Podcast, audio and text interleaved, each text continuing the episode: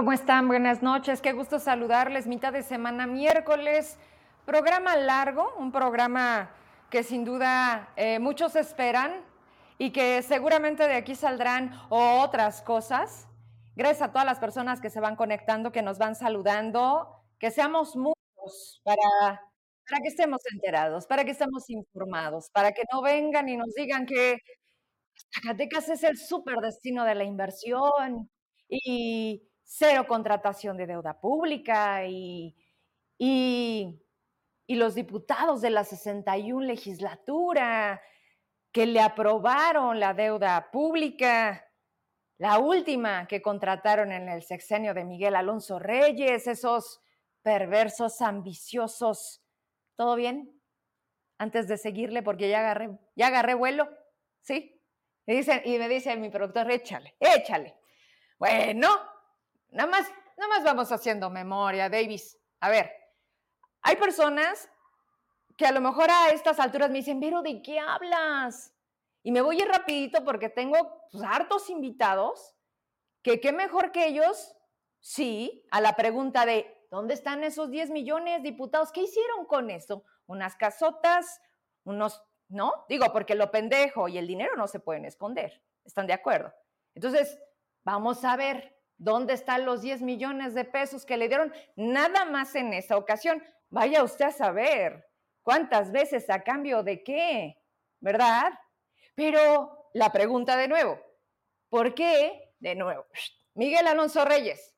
¿Y a quién tenemos en la Secretaría General de Gobierno? Recién estrenado y la bienvenida que le dieron. ¿A quién? Bueno, a Rodrigo Reyes, ¿verdad?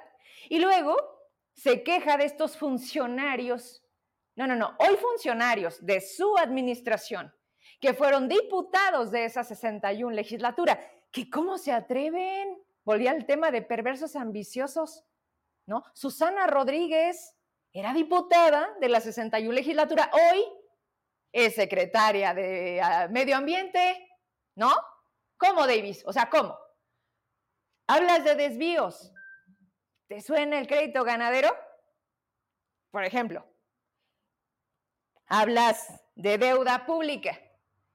Pues no, en Zacatecas no han adquirido deuda pública no porque sean bien listos, sino porque mira cómo los tienes a agua y pan.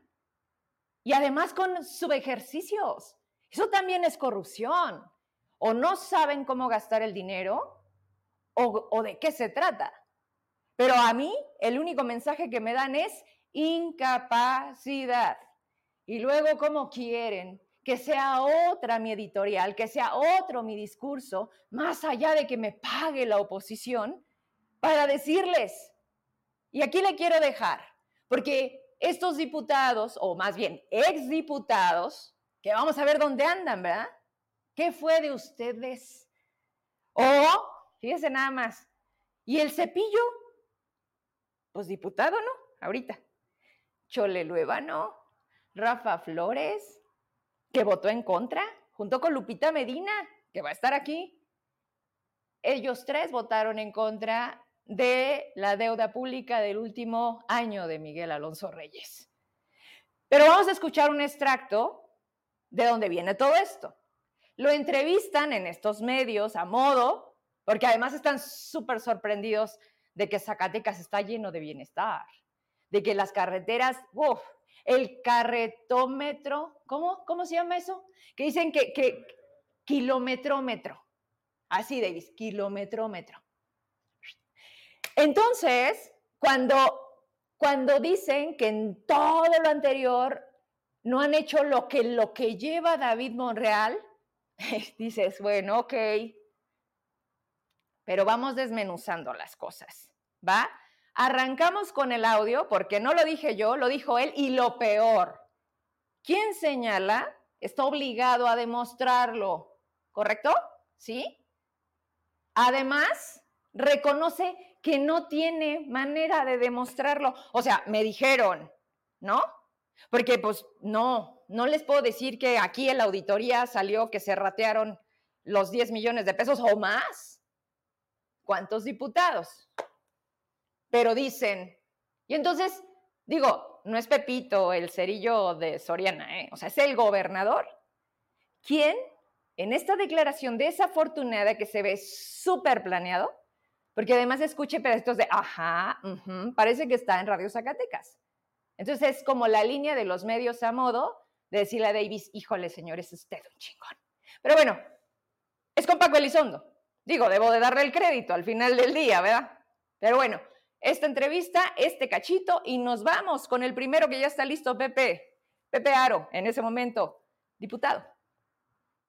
Yo no sé si había eh, esa complicidad a través de, se habla de que tan solo para el endeudamiento, el más grande, el que llevó a cabo Miguel Alonso, hubo reparto hasta de 10, 15, 20 millones por diputado. Eso es muy grave, gobernador. En el, eh, eh, en el, silencio, eso es lo que no se dice, eso es lo que no se documentó, eso es lo que no se habló.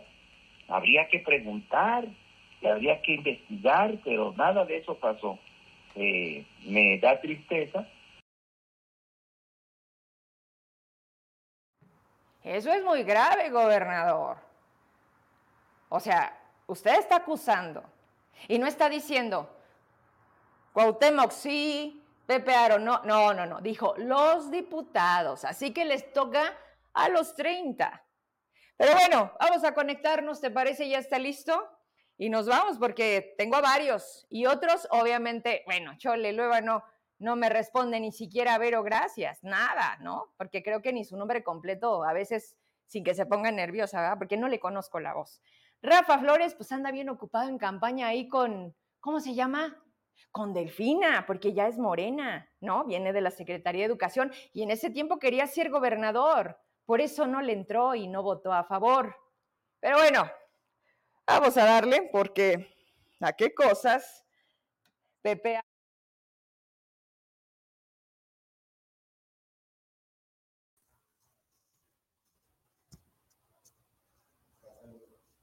¿Mandé? ¿Qué pasó?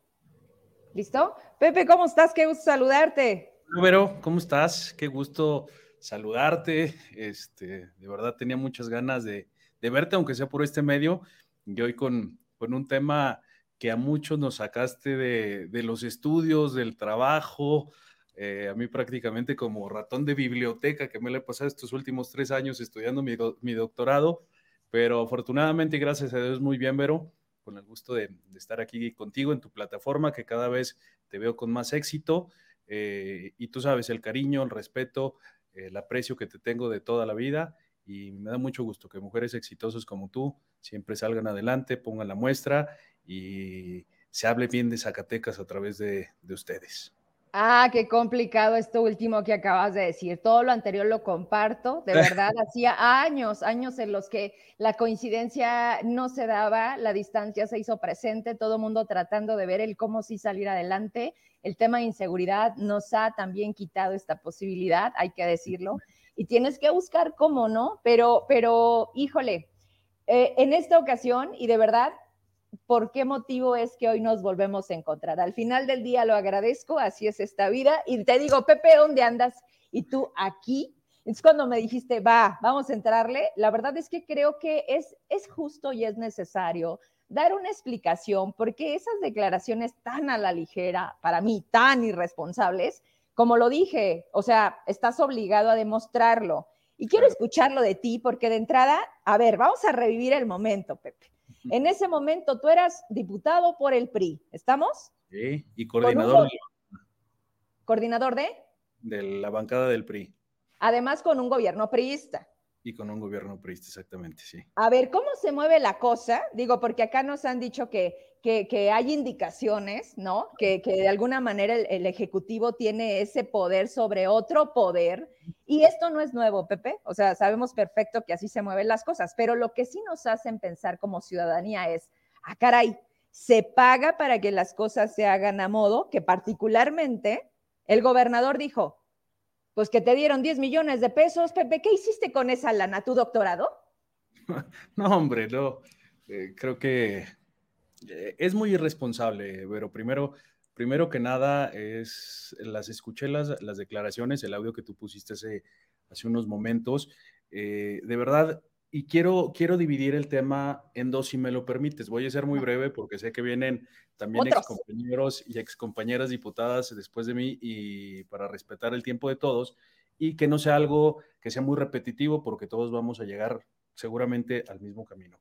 De verdad, Vero, eh, en mi actuar como funcionario público este, y en, ya en mis temas profesionales, prácticamente tengo cinco años alejado del servicio público y de la política, siempre mantuve una, un, dicho o una forma de ver las cosas, de ser congruente al actuar y ser inteligente y prudente al hablar.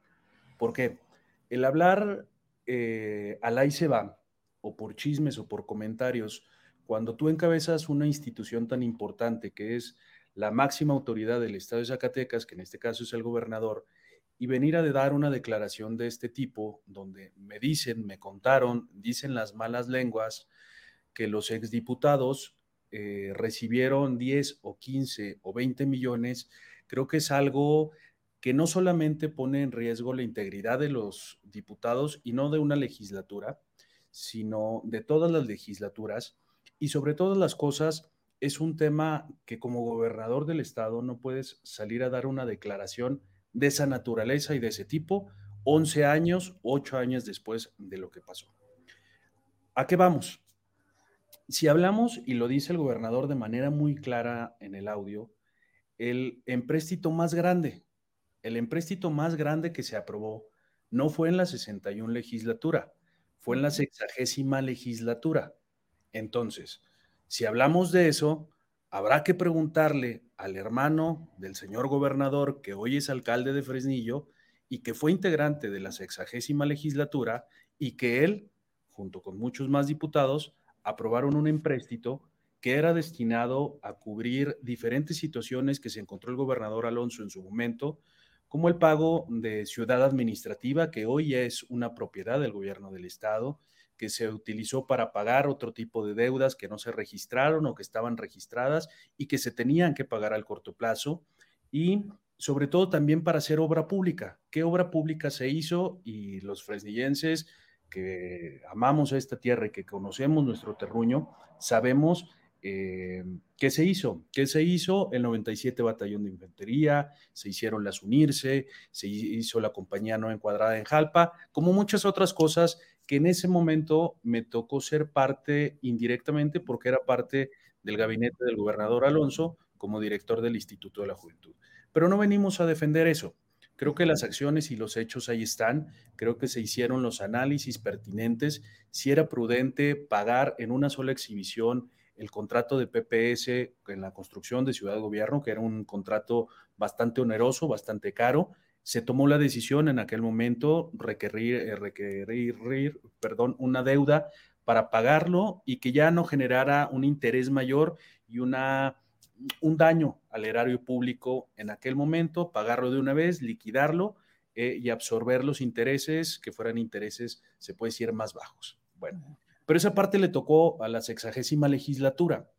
Si nos vamos a la legislatura, si dividimos ya en la parte que nos tocó a nosotros, que es la sexagésima primera legislatura, que es ahí donde yo sí puedo hablar, donde sí te puedo platicar las cosas y donde sí puedo meter la mano al fuego por mi grupo parlamentario, pero también por compañeros que fueron prudentes al actuar, que fueron personas inteligentes, que hubo debate público interesantísimo, que unos estaban a favor y otros estaban en contra de diferentes situaciones. Acuérdate, y lo han dicho eh, diferentes compañeros de los medios de comunicación, Vero, que esa legislatura, y me honro en decirlo, ha sido de las más productivas que ha tenido el Estado de Zacatecas en los últimos años. ¿Por qué? Porque nos tocaron reformas constitucionales que en ese entonces emprendió el presidente Peña Nieto, se aprobaron, fue la reforma de Istesac, que para muchos incomodó, pero para otros benefició, eh, que hoy ya no se... Que no cambió nada, Pepe.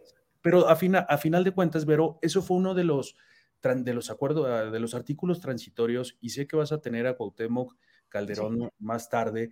Este, me acuerdo perfecto que, que era uno de los diputados que más ahínco ponía en que dentro de esos artículos transitorios se revisara la ley de Estesac con un periodo de una anualidad o cada tres años o cada cierto tiempo porque no, era un tema que iba a ser eh, sencillo por resolver con esa, esa, esa ley que aprobamos en su momento. Pero bueno, vamos a lo que nos compete, o como se dice el dicho, a lo que nos truje chencha. En el año 2015, Vero, tuve la fortuna de ser nombrado por mis compañeros diputados coordinador de la fracción mayoritaria, que era la fracción mayoritaria del PRI. Eh, en ese momento nos tocaba llevar al, al, acuerdo, a la mesa, a lo que antes era la CRIP, la, Junta de Coordinación, bueno, coordinación, coordinación, la coordinación de régimen eh, político, que hoy le han cambiado el nombre ya como Junta de Coordinación Política, y en su momento llega la solicitud eh, para el presupuesto de ingresos, el paquete económico del año 2016, esto estamos hablando por ahí del mes de noviembre del 2015, llega una solicitud del gobernador a través de su secretario de Finanzas, Fernando Soto, para hacer una reestructuración del crédito que se había aprobado en el año, si no mal me equivoco, en el año 2012, eh, y pedir un nuevo incremento de deuda. Eran tiempos complicados, venía un proceso electoral en puerta, que era el año 2016. Fue un tema de debate muy amplio y al final del día, Vero, ¿qué resultó este tema?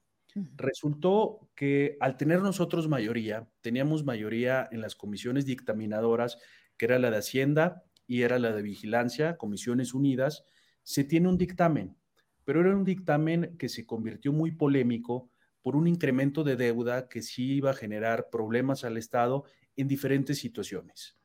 Eh, íbamos, ahora sí, ver o aplicarlo, así como se dice, hay que platicar las cosas como son, con verdad, con prudencia y con la, con la verdad, como, como te lo digo, íbamos a, practicar un albazo legislativo porque íbamos eh, con un tema que habíamos platicado con el gobernador, que en Zacatecas necesitaba reestructurar esa deuda que se venía acumulando con el paso de los años, con lo que se sacó en su momento, y teníamos acuerdo con diferentes eh, integrantes, no solamente del grupo mayoritario, que en este caso era el PRI, sino de diferentes compañeros.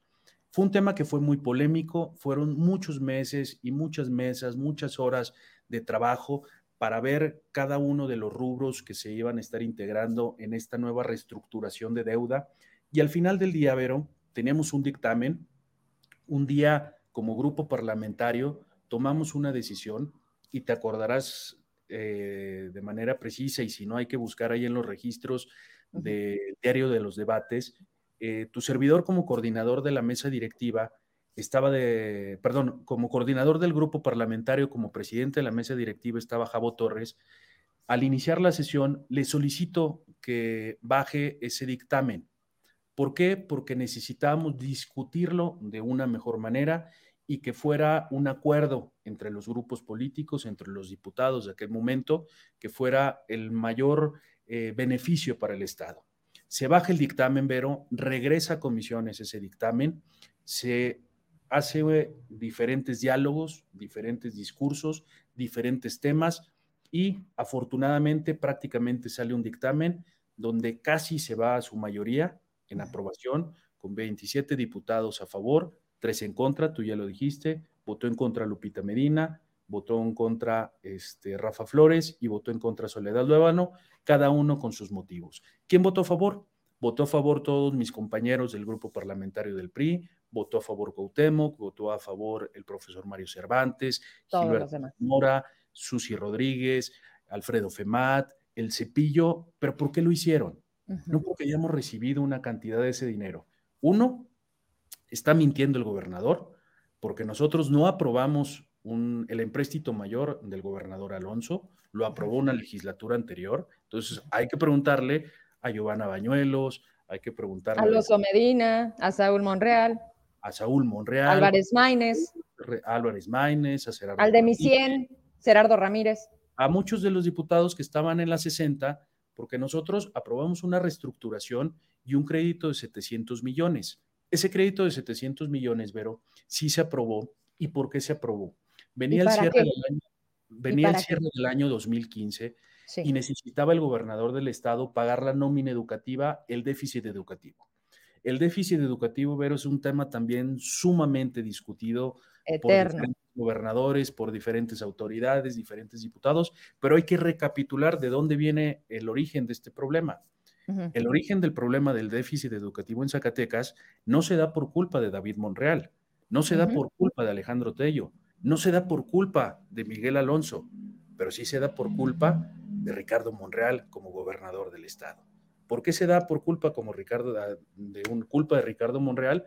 Porque aprobó sin tener el sustento como una política más populista y social, el incremento del aguinaldo a los maestros y una serie de bonos y de diferentes em, temas laborales. Estímulos, ¿no? Eh, de estímulos, exactamente lo podemos decir de esa manera, sin tener un estudio, sin tener un soporte presupuestal basado en años, no nada más en lo que va a durar tu sexenio o al final de tu sexenio, para que electoralmente te vaya bien, sino tienes que pensar como estadista y tienes que pensar a largo plazo qué efectos negativos o favorables le vas a dejar a tu estado.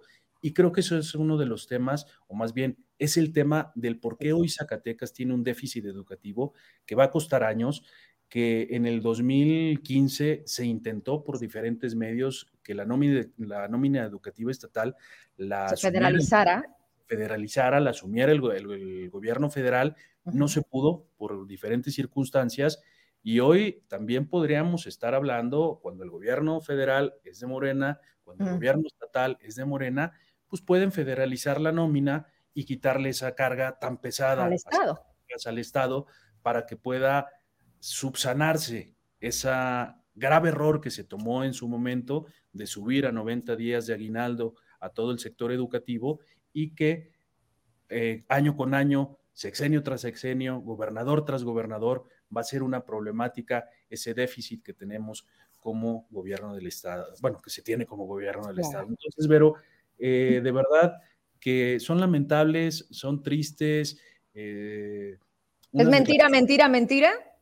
Sí, yo creo que ahí están fallando los principios propios de, Morena, este, el no mentir, no robar y no traicionar en esa, en esa naturaleza. Como te digo, mi legislatura, la legislatura de la que fui parte, fue gente o es gente valiosa, que hoy unos son diputados federales, que hoy tienen otros otra responsabilidad, que tienen diferentes tareas, pero fue gente, eh, que Vero, que en su momento dimos debate, hablamos, nos peleábamos muy suave en la tribuna, eh, con algunos actores políticos, pero que siempre dimos la cara por Zacatecas y hoy que nos buscaste para aclarar este punto, este, siempre lo vamos a hacer porque, pero hay también otra circunstancia.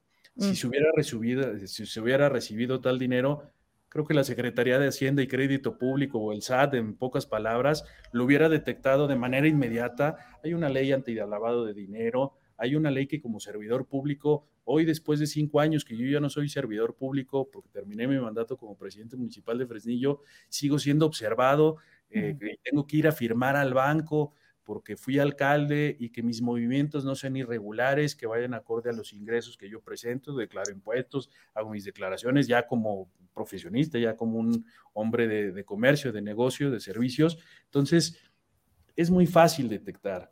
Y con sobres amarillos, ¿no? Digo, como son las aportaciones. No fue acá por. Porque, ¿sabes qué? Y con esto termino. Qué gusto de verdad platicar contigo. Ojalá que haya más temas que nos eh, hagan coincidir, Pepe. Con todo el gusto yo te recibo y poderte ver de nuevo también sería padrísimo. Eso te lo dejo abierto. Pero ya vienen los otros y como bien lo dices, este, te pido que te mantengas. Yo creo que es padre que todos ustedes hoy de nueva cuenta traigan este tema, que haya sido el motivo de que de nuevo estén aquí. Estoy viendo a Héctor Pastor, a Erika, a Erika que también en su momento, en su... ¿no? De verdad. Y, bueno, con, esto termino, Pepe si es así, pues entonces no fue una ni dos veces, tú lo niegas, tú dices no, entonces hay que reclamar tus 10, hay que ver dónde están, ¿no? Porque aquí lo más importante es, ¿quién se llevó tus 10? Imagínate, Vero, vamos hablando de números. Si fuimos 27 diputados los que aprobamos ese empréstito, bueno, esa, esa, deuda y esa reestructura financiera, estamos hablando de 270 millones de pesos. Es decir, si se aprobaron 700 millones, pues es, una locura, ¿no? No, sé, no sé de dónde. Las eh, matemáticas no se les dan y sus asesores. ¿no? No, no, sé si, fue muy imprudente en decir ese tipo de cosas, pero de verdad pone en riesgo hasta la gobernabilidad de la legislatura actual, porque al ah, ratito, al ratito, pa, no, espérate, va a decir, oye, pues a los de la 60 y a los de la 61 les dieron 10, 15 millones, pues nosotros pedimos 30, ¿no? Ya la inflación, la, inflación ya, ya, subió. ya subió, entonces son 10 años después. No, no, no. Pero hace 10 años tomé protesta como diputado local. Me siento muy orgulloso. Fue una de las partes más bonitas que he tenido en mi vida el servicio público. Y 10 años volver a hablar de este tipo de cosas, eh, créeme que... ¿Eso de qué habla, Pepe? Eso habla de que estamos muy mal, de que Zacatecas no avanza, al contrario, retrocede. y además... Hablar, todavía... ¿Con qué autoridades? Pero hablar todavía del sexenio, de lo que hizo, dejó de hacer Miguel Alonso. No, espérame, pero ¿por qué se brinca el de Tello? Bueno, o sea, ¿no te llama la atención? O sea, su mirada ya está en el 2024. Justo, justo eso, justo eso iba. No sé si ya están pensando en el 24. Te lo confirmo. de la posibilidad que vaya Miguel de candidato. Entonces ya empezó el miedo. Hay que tirarle. saben que el único que les ha ganado todas se llama Miguel ah, Alonso. Le levantaron la mano, ¿te acuerdas? Bien, claro, claro, por supuesto. Oye, hasta aquí le dejo. porque, porque ya agarramos hilo, espérame, ya, ya viene. Te dije que tenía un as bajo la manga y te lo voy a dejar. No. Porque habla el gobernador de temas de auditoría. Dile que trae pendiente un crédito fiscal del año 2007, 2010, cuando fue alcalde de Fresnillo, y que necesita llegar ese dinero a las arcas del municipio de Fresnillo. Y no lo digo yo, lo dice la Auditoría Superior del Estado de Zacatecas. Qué raro, qué raro, porque aquí me llama la atención dos piezas. Una, oye, Brito ya estaba. Porque ya ves que lo puso Miguel Alonso. Digo, Brito es como que Brito, Brito, Brito. No, no, Raúl ¿No? estaba, estaba, el contador Limones, si no me equivoco. Ok, ah, Limones que tampoco acabó muy bien. Estaba el contador Limones. Sí, Brito entró como por ahí del 2012, más o menos. Debe haber entrado Raúl Brito, 2013. No, 12, porque a nosotros no nos tocó aprobar su, su nombramiento. Y Amalia, Amalia eh, exgobernadora también tenía el ojo puesto justo en esa auditoría y dio una indicación a alguien que era su gente, que en su momento era Julieta, esta Julieta del Río, ¿te suena? Oye, en el INAI. Era. y entonces, pues, ahí hubo una negociación. El amigo, ahí te tenemos una guardada, pero, pero a lo mejor tú un día vas a ser gobernador y entonces hacemos como que, Claro. Como que, como que volteó por otro lado y entonces traiciono, digo, porque si algo identifica a muchas personas es la traición. Claro. Entonces, pues Amalia, gracias. Claudia Corichi, gracias por la pari, se puso muy padre, ¿ah? porque, ah, cómo les gustaba la fiesta. Y pues a Davis ahora le tiene la lealtad, pero bueno, qué bueno que me das ese dato. Muchas gracias, David. Pasa. Saludos a todos mis compañeros, un fuerte abrazo a toda la legislatura 61, la sexagésima primera, que de verdad, tipazos, tipazas a todos les, les tengo un gran estima, un gran cariño y de verdad no dudo de la probidad de cada uno de ellos, porque son personas de bien, muchos han salido adelante, muchos están ya fuera totalmente de la política, otros siguen, pero de verdad, siempre lo que hicimos, Vero, lo hicimos con el gusto, con la satisfacción de servir a nuestro Estado, tuvimos esa oportunidad y Ojalá que las cosas cambien a Zacatecas. Zacatecas no se merece estar en la situación que hoy está. Gracias, Pepe. Gracias, mi Vero. Un fuerte abrazo. Bye. Oye, pues nos conectamos, nos conectamos con el que sigue, ya está ahí. Gracias por la espera, ya nos desfasamos, pero la verdad es que sale cada cosa. Cuauhtémoc Calderón, perdóname la expresión, para su chinga, fuiste diputado de la 61 legislatura este tan incómodo que se ha vuelto. ¿Sabes qué me han dicho últimamente? Primero, ¿cómo estás? Qué gusto saludarte. Bien, bien, Vero. Buenas noches. Buenas noches a ti. Buenas noches a todo el auditorio. ¿Se escucha bien todo? Todo bien. Te, ves y te escuchas bien. Oye, me dicen, oye, Cuauhtémoc, que vino a pedir el voto por David, ya se le olvidó. Ya se te olvidó. No, hombre, ¿cómo se me va a olvidar? Si es de lo que más me arrepiento de los últimos años, ¿no?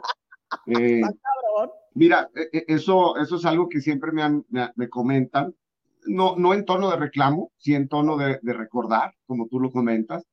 Y, bueno, pues los culpables no somos los que, los que promovimos a alguien, el culpable es quien no cumplió lo que, lo que se quedó de hacer, a lo que se comprometió y quien ha hecho del gobierno del Estado una piltrafa, ¿no? Así, así. Así está. O sea, el gobierno del Estado está patas para arriba, ¿no? Está, eh, eh, su calificación como gobernador es el 32 de 32 en todas las encuestas habidas y por haber. Eh, hay un desorden en todos los sentidos. hasta, es más, ni siquiera el desfile del primero de mayo lo puede hacer sin problemas. O sea, pues, todo es un problema. Es como el meme este que dice todo mal, haz de cuenta que ese es el gobierno de Zacatecas. El tema es que no lo entiende y el círculo este de aduladores y aduladoras que tiene alrededor, pues le hacen ver una realidad que no es la que estamos viviendo en Zacatecas. Pero bueno, ese es su tema y él es el gobernador y él habrá de enfrentar sus asuntos como, como corresponde. Más allá de no entenderlo, no les importa. Y creo que la entrevista de hoy prácticamente dejó muy, muy en claro hacia dónde o en qué está su enfoque. ¿Estás de acuerdo? O sea, de electoral 100% electoral. muchos temas y hoy, hoy particularmente, elige hablar de una, está, está igualito que Andrés Manuel. O sea, habla de Calderón, pero no de Peña Nieto. Este habla de, de, de Mimar, pero no de Tello. ¿No, ¿No te llama la atención? Mira, llama la atención primero que, que en efecto el, el, el, el, monto más grande de deuda que tiene Zacatecas es de una legislatura anterior. Nosotros no fuimos, nosotros eh, no, no, fuimos quienes aprobamos eso. Yo, yo no sé eh, eh, cómo fue el contexto en el que ellos aprobaron. Lo cierto es que ellos aprobaron, si no me falla la memoria, 5.500 millones de pesos. Eh, y lo nuestro fue un esquema muy distinto. Nosotros estuvimos aprobando el presupuesto 2014, el 2015, sin ningún empréstito. Y cuando aprobamos el 2016, pues ya vi a Pepe con atención, ya hizo una relatoría más o menos de lo que existía en la relación gobierno-legislatura yo te, me gustaría decirte, en este tiempo que tengo poquito tiempo contigo, cómo sucedió ese, e, esa aprobación. En efecto, originalmente venía una reestructura por toda la cantidad, por más de 8 mil millones de pesos. Dijimos, a ver, no hay manera que eso suceda. Y entonces fue reduciendo, reduciendo, reduciendo hasta que quedó la nómina educativa. La nómina educativa son más de 2 mil millones de pesos y el déficit eran 1.700. Ahí le recuerdo a Pepe que no fueron 700, fueron 1.700 millones de pesos. Okay. Entonces llega ya, ya el día de la, de la sesión en donde íbamos a aprobar y estuvimos en la legislatura por ahí de 27, 28 horas, así como acaba de suceder en, la, en el Congreso de la Unión hace, hace algunos días. Nosotros estuvimos igual. ¿Por qué? Porque en efecto no era fácil. El secretario de Finanzas era Fernando Soto, eh, con poca este, posibilidad de argumentar cosas, llegó un refuerzo que era Guillermo Huizar, que era el secretario de la Función Pública, y llegó él a, reforzar la, negociación. Y, llegamos al punto, me acuerdo perfecto ahora que me invitaste a platicar contigo, por ahí eh, de las 4 de la mañana, 5 de la mañana, este, yo era el presidente de la comisión de gobierno, ¿no? Entonces, todo estaba en la oficina mía, la operación, que es importante decirlo, y ahí les dije, a ver, no batallemos, si no queremos entrarle en la aprobación de los 1.700, no los aprobemos. Entonces le pedí a la gente de finanzas que nos hiciera un ejercicio de todo el presupuesto de egresos 2016 sin los 1.700 millones, con reducciones en todas las áreas que era necesario porque ese 1.700 se tenían que pagar en la nómina educativa de los maestros que están en jurisdicción estatal. Eh, nos hicieron el ejercicio, llegan con los datos y entonces pues prácticamente el gobierno quedaba inoperante, ¿no? O sea, el gobierno quedaba, quedaba muy vulnerable porque prácticamente todo el gasto de inversión se iba en pagar nómina. Eh, eh, al final de si todo el mundo decide, no, ¿sabes qué? Pues no tenemos de otra, ¿no? Entonces yo era de los, de los que no, no estaba contento con ese, con ese tema. Tú eras del verde, wow. ¿Tú eras del verde? ¿Tú eras por el, verde? Sí, Susana Rodríguez y tu servidor. Mm. Entonces yo, yo me subí a tribuna el día de la aprobación de la discusión y mi postura debe estar ahí en el diario de los debates, no sé si haya video, pero el texto debe estar, la transcripción.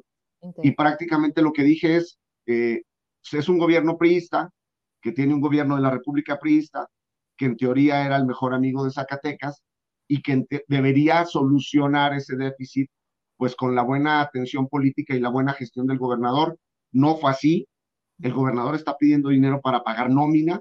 Se me hace un error pagar nómina con, con un crédito. No, no, no lo concibo, pero tenemos que actuar en responsabilidad porque si no vamos a colapsar el 2016 y va a ser un problema mayor. es que era un año dejar de pagar nómina al magisterio, ¿estamos? Mm, pues no, porque esa nómina la tienes que pagar. Era dejar prácticamente de operar el gobierno porque tenías que sacar esos 1.700 que tenías de déficit, ¿no? Entonces, eh, eh, el, el, el, tema, como lo dijo Pepe acertadamente, fue muy debatido. O sea, no crean que fue bien sobre hojuelas. Imagínate 26, 27 horas en la legislatura, o sea, sin salir, porque, porque era, era prácticamente presión de todos los partidos, porque obviamente decías, a ver, en mis municipios del partido de cada uno de los diputados, pues ayúdale con esto, trae un proyecto de una calle, trae un proyecto de unas canchas, trae un proyecto del mercado, trae un proyecto de tal cosa.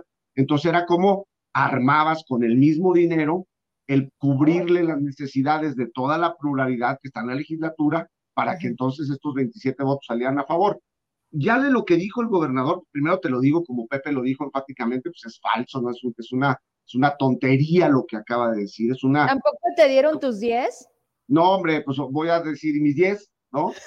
Y, mis 10, este, ahorita, ahorita creo que quedaría muy bien, oh, pero el asunto, más allá de eso, es que es la misma narrativa que tiene el gobierno de la República. O sea, es, déjame hablo del pasado, déjame hablo de los que se fueron hace mucho tiempo, y déjame decir que yo no funciono, que yo no soy eficaz en mi trabajo, porque los de atrás me dejaron un tiradero. Entonces, si te fijas, es lo mismo. Hablar a la ligera, echar culpas y entonces decir, no, hombre, pues yo estoy batallando lo que no se imagina, ¿verdad? O sea, no está fácil lo que estoy haciendo porque estos me dejaron un tiradero. Lo cierto es que tienes toda la razón, omite hablar de Tello. Quien le entregó fue Tello, no Alonso, ¿no? Y Tello estuvo cinco años, que fue bastante tiempo y Tello fue secretario de Finanzas cuando pidieron los primeros 5.500 millones de pesos. Entonces, mm. que no se nos olvide que todo trae conexión y lo que yo siempre he planteado es, es una sola clase política en Zacatecas, en donde muchos somos incómodos porque no somos parte de su, de su grey, ¿verdad? De su comunidad y no entramos en la lógica política, pero ellos brincan de gobierno en gobierno y tienen prácticamente más de 20 años decidiendo por Zacatecas, salvo honrosas excepciones. Entonces, eh, la verdad es que el fracaso del gobierno lo, lo quiere tapar con declaraciones de este estilo. Creo que hoy la postura de mis compañeras, mis compañeros, que, que rápidamente respondimos contigo y te dijimos, con gusto estamos y con gusto platicamos, pues demuestra cuál es la, la, la, altura política y el nivel político que todos tenemos. En efecto, fue una legislatura de mucho debate, una legislatura que no fue nada sencilla, porque, porque había posturas muy duras y porque había eh, incluso agravios personales, eh, e, en el caso, por ejemplo, de Alonso conmigo, en temas de, previos a, a que yo llegara a diputado, pero aún así yo no permití de ninguna manera que se fuera a entrometer una visión personal con una visión de Estado y con razonamientos lógico, técnico, jurídicos que yo tenía que hacer en mi labor de diputado. Por eso ahí están los números, por eso ahí estamos, por eso nosotros seguimos saliendo a la calle con mucha tranquilidad y por eso seguimos estando, en el, como dicen por ahí, en el ajo, porque, porque la actividad política ha sido no solo muy revisada, sino muy transparente. ¿Qué es lo que molesta, Vero? Pues ahora sí que estamos igual tú y yo. Molesta que decimos las cosas, molesta que pensamos, que no somos agachones y que no nos, no, nosotros no nos vamos en la dinámica de obedecer nosotros nos vamos en la dinámica de escuchar, de llegar a acuerdos, de, intercambiar puntos de vista y sacar las cosas adelante. Y eso se hizo tres años en la legislatura. Yo fui tres años sin interrumpido legislador, no pedí licencia para irme a ningún lado, estuve los tres años en la legislatura, entonces la historia de esa legislatura la conozco perfecto. Fui dos ocasiones presidente de la Comisión de Gobierno, donde mis compañeros me hicieron el favor de respaldarme para yo estar ahí. Y puedes preguntar a todos y cada uno de los trabajadores de la legislatura cómo manejamos las cosas y qué hicimos en ese tiempo. Los hechos no los pueden borrar. Y entonces en ese sentido yo creo que el gobernador debe estar preocupado por muchas otras cosas. No le están matando policías diario, eh, tiene un problema con la base laboral, trae un problema con los constructores, quiere hacer un segundo piso de más de 3 mil millones de pesos con una constructora foránea y los constructores de aquí no tienen ni para pagarle un velador que les cuide las máquinas. Entonces él tiene que preocuparse, estamos en una situación económica gravísima como nunca en la historia de Zacatecas. A ver, Cuau, pero acabas de dar en un punto. Perdóname dime, que te interrumpa. Hoy es 3 de mayo, a propósito del saludo a todos, a todos los del sector de la construcción, aprovechando pues la propia CEMIC que está pues adulando al gobernador para ver qué le cae, porque si alguien sí trae obra es el presidente, que es Jorge de la Peña, ¿no? Primero lo primero, primero lo que llegamos, ¿no? Y luego la familiaridad que hay de por qué fue elegido de un momento a otro el presidente de Cámara, que ese es otro tema. Pero bueno, hoy estamos hablando de esto. ¿A qué voy con todo eso? La IP está callada, no dicen nada, están deshaciendo y simplemente creen que con algo que hemos criticado, que también lo han sentido como un tema personal, que dices, a ver, cerramos los ojos todos y hacemos que no pasa nada y decimos que todos somos Zacatecas y que está bien bonito y que vengan. ¿Sí? No, no es así. Lo que a mí sí me llama la atención, no sé tú cómo lo ves, es una IP zacatecana callada, sumisa, que está esperando a que cambien al secretario de Economía, porque además se lo pidieron. Aquí me lo vinieron a decir. No es que yo tenga ganas de decir si funciona o no funciona, pero ¿acaso has visto el cambio de lo que han pedido los empresarios? En fin. Mira, mira Vero, tú sabes que yo he sido muy crítico con la postura de los organismos empresariales, no de todos, pero en general, y también debo decirlo en, descargo de ellos, porque después me hablan y me reclaman.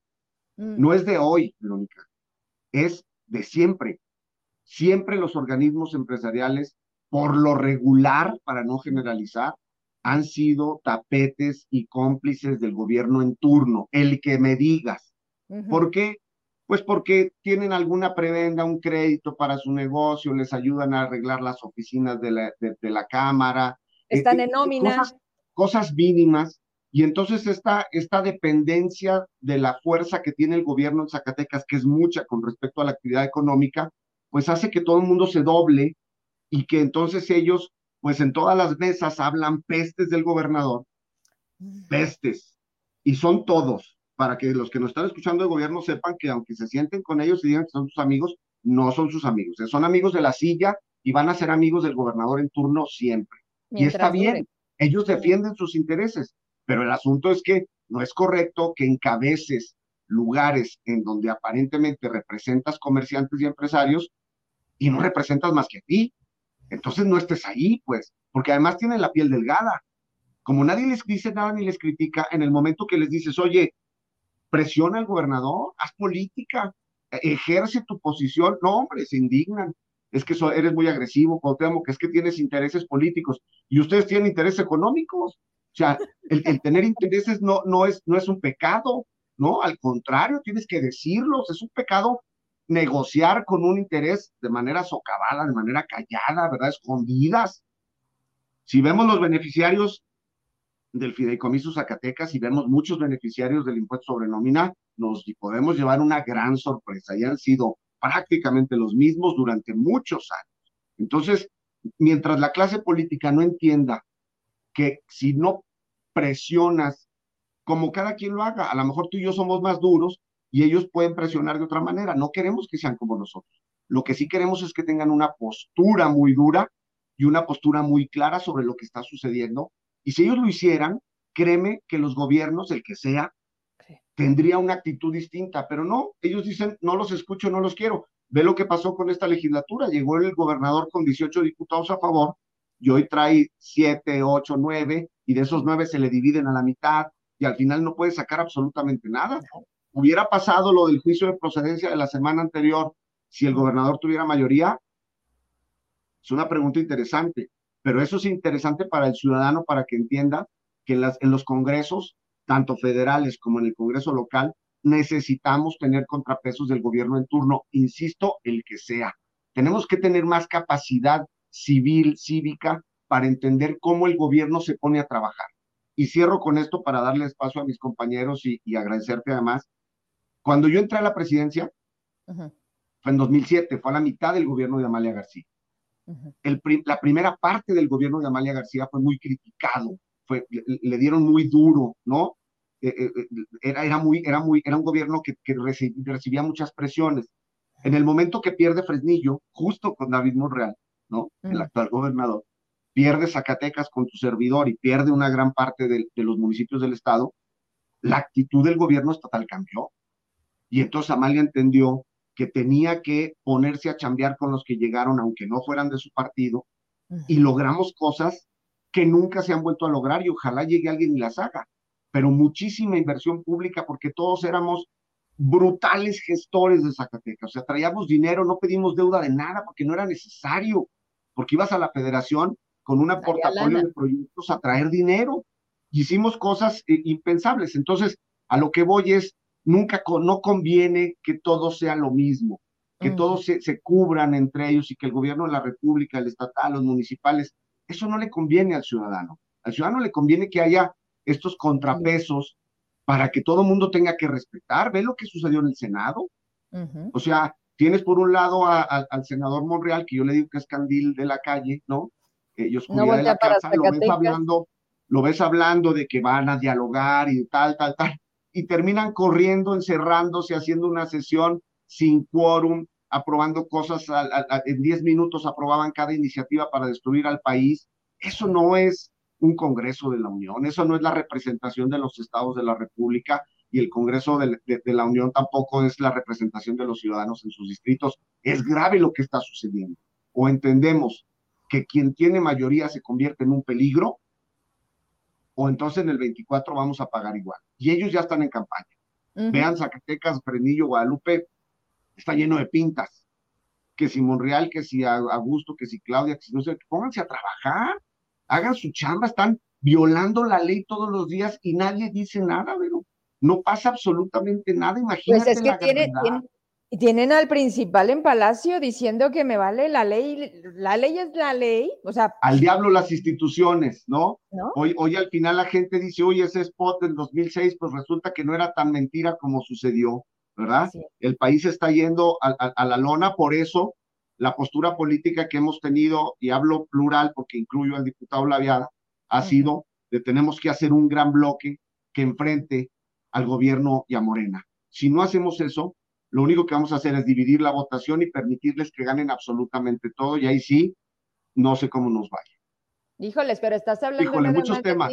De, ti de la viada, más no de MC, que ese es otro tema, ¿verdad? Otro tema, otro tema. Ah, Marco Vinicio, ah, ahorita sale el Listezac. Eu. Pero no, no, pero digo, será otro tema y lo platicaremos después con calma para no, no, no abusar del tiempo de mis compañeros.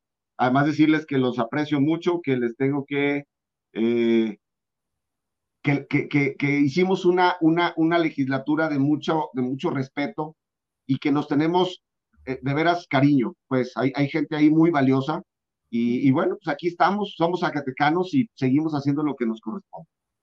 Pues gracias. La verdad es que a la otra te vienes al estudio, ya veremos.